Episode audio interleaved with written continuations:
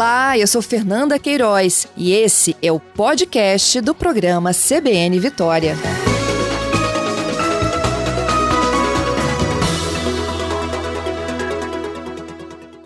No bloco anterior, eu conversei com a pró-reitora de graduação da UFES, falando sobre o início das aulas a partir da próxima quarta-feira, no modelo emergencial remoto. Mas vocês ouvintes já sabem né, que há uma autorização do governo do estado para que aulas em é, faculdades, ensino superior, de um modo geral, elas possam acontecer a partir do dia 14 de setembro, também de modo presencial e, é claro, com todo o protocolo de segurança. Então, a gente vai conversar agora com o Moacir Leles. Ele é presidente do Sindicato das Empresas Particulares de Ensino aqui no Espírito Santo, Sinep. Vamos falar então dessa volta do ensino superior. Moacir, bom dia. Bom dia, Fernanda. Bom dia, ouvintes da Rádio CBN. Moacir, é, com essa possibilidade de se voltar ao atendimento presencial a partir da segunda quinzena desse mês, como é que as faculdades estão se preparando? Quem volta, quem não volta e de que forma volta? Então, Fernando, a, as nossas instituições, elas já estão se preparando desde junho, porque nós preparamos, elaboramos um protocolo de retorno às aulas e no dia 16 de junho nós é, distribuímos para as nossas instituições, tanto da educação básica como do ensino superior. Então, elas já estão se preparando já há tempo, né? não, não é de agora. Né? Então, já está todo mundo é, com, é, atendendo o protocolo de retorno. O protocolo, então, ele é o mesmo, né? Para qualquer tipo de, de, de, ensino que possa não, voltar a ser presencial. Não, ele não é o mesmo. Ele é para a educação básica, né? Ele foi dividido em educação infantil, ensino fundamental, ensino médio e ensino superior. Ah, ok. Então, vamos falar um pouquinho do ensino superior, que prevê o protocolo para a volta dos jovens adultos? Então, é, Fernando, são aquelas coisas de praxe né, que é, todos nós já sabemos e que a imprensa, vocês têm falado muito, que é o aluno para chegar na instituição, ele tem que estar com máscara, né? a instituição é, tem que ter é, na sua recepção é, álcool gel, medir a temperatura, né? Dentro da sala de aula ter o seu o distanciamento, que é o especificado lá, que é um metro e meio né? por, por aluno. As entradas são escalonadas, não pode ter aglomeração. É, cantina, nesse primeiro é, momento, ela irá, irá funcionar assim, bem, bem restrita, né? E é, quero dizer para você, é, Fernanda, e os ouvintes da CBN, que isso é uma opção do aluno. Né? O governo do, do Estado publicou esse decreto, que é o 4.271-R, de 29 do 8, né? mas é, o aluno tem opção, porque as nossas instituições elas vão dar a opção de ser as aulas presenciais, não presenciais, como vem acontecendo, ou o ensino híbrido, né, que pode ser presencial ou não presencial. Então, isso fica a critério do aluno, porque tem muita gente que, tem muitos alunos que não têm vontade de, participar, de, de retornar por, por receio, por algum motivo. Né? Ou por meio de contaminação alguma pessoa da família, não é mesmo? É, ou por meio de transmissão, né, de, de, na escola, porque o, o, mais jovem, né, a gente parte do princípio que são jovens, e os mais jovens, é, eles são, é, assim, menos é, suscetíveis a, a, ao vírus. Ele às vezes tem, mas não, é, assim, se, não, não, não, apresenta né, o, o, a, os sintomas. Uhum. Moacir, é, com a volta né, do presencial, vocês vão ter que fazer o quê? Primeiro uma pesquisa de quem quer voltar, quem quer voltar, e depois distribuir aquele presencial dentro do ambiente? Então, a, as nossas instituições já estão perguntando aos nossos alunos né, quem tem interesse em, em retornar e quem não tem. Né? Mas as instituições, em função do decreto, elas vão estar lá é, abertas para poder receber os nossos alunos. Mas eu imagino que vocês não vão poder ter a mesma quantidade de alunos que vocês não, tinham no semestre anterior presencial. É, não é, Fernanda, como é, a, o distanciamento ele é de um metro e meio, né, por aluno, então é, não vai ser o mesmo número de, de alunos né, dentro de uma sala de aula. Provavelmente você vai ter uma sala com 30% nesse primeiro momento de alunos dentro de sala de aula.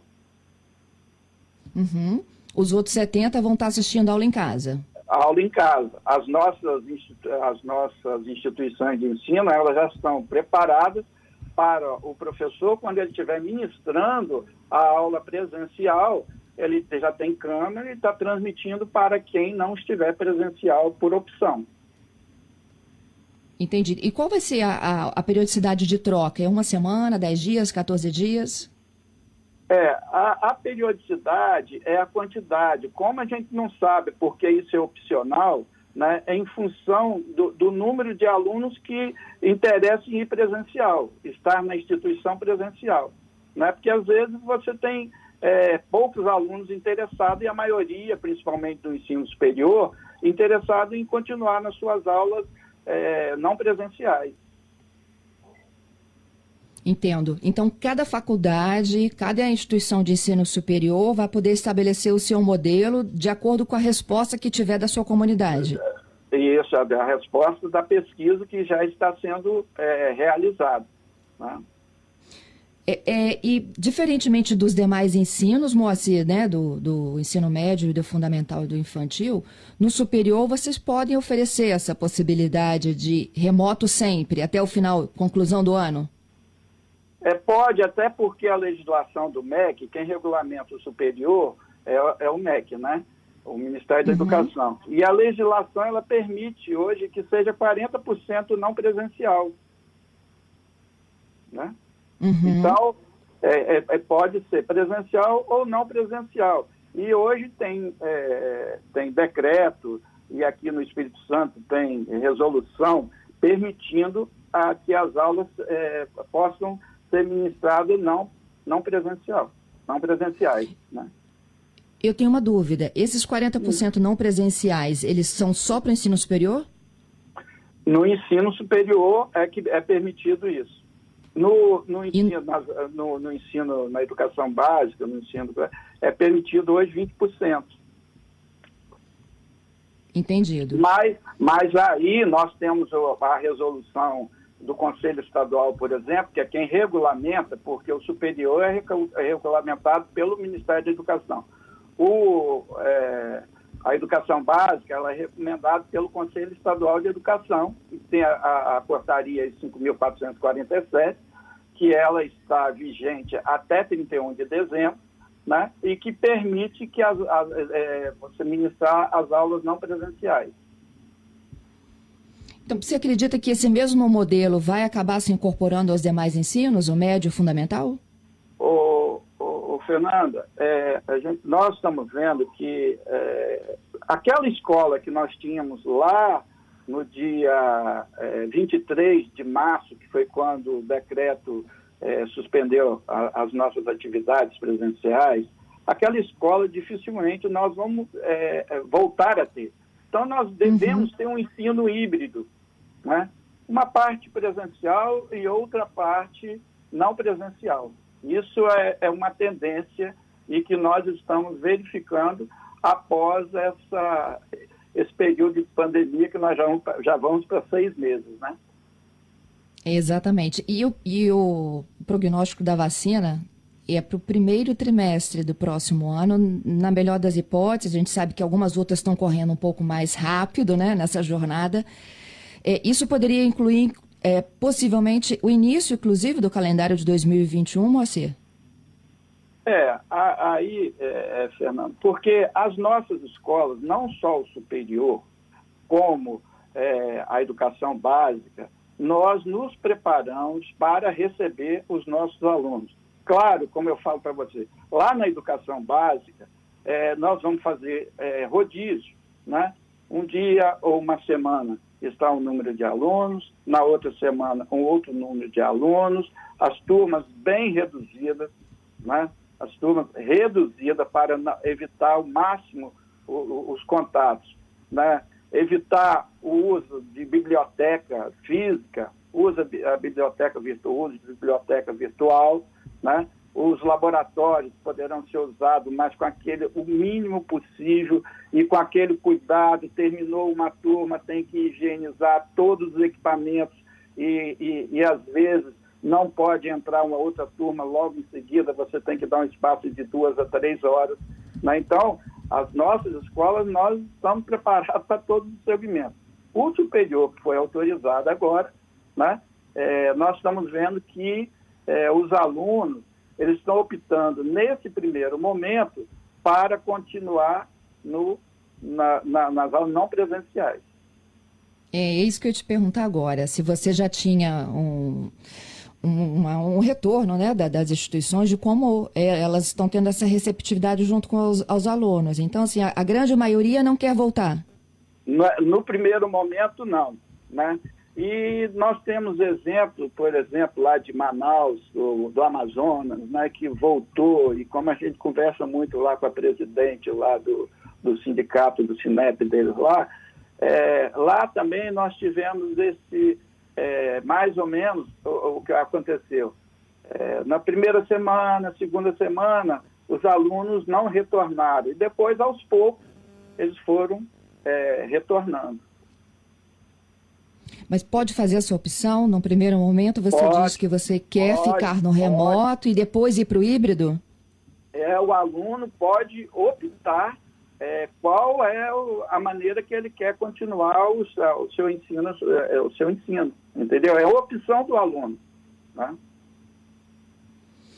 Entendido. Tá certo. Moacir, eu queria te agradecer pela gentileza, pela conversa aqui conosco. Então, já para as próximas semanas, a preparação para a retomada de quem tiver condições de fazer isso presencial. Tá ok, Fernanda. O, eu, em nome do Cinep, aí, agradeço essa oportunidade de poder estar falando com seus, seus ouvintes, que eu sou um deles, né? Eu sou um, um, um ouvinte assíduo aí, e outro dia eu fiquei conhecendo o seu pai e a alegria, né, como todo pai, de falar da filha. Quando ele me falou, eu falei, o senhor é pai da Fernanda, né? Então, isso foi assim, uma satisfação poder conhecê-lo e a, a satisfação do seu trabalho. Ah, que lindo, Moacir. Nem sabia dessa história, fiquei sabendo agora ao vivo no ar, viu? É, mas assim, foi, é, para mim também foi muito emocionante que nós conversamos assim, uma hora, porque ele é amigo de um amigo meu, né? E aí quando ele tá falou certo. da filha, da filha, né? E que é um orgulho para nós, né? É, o meu papel é servir vocês todos, a nossa comunidade capixaba. Muito obrigada, tá. viu?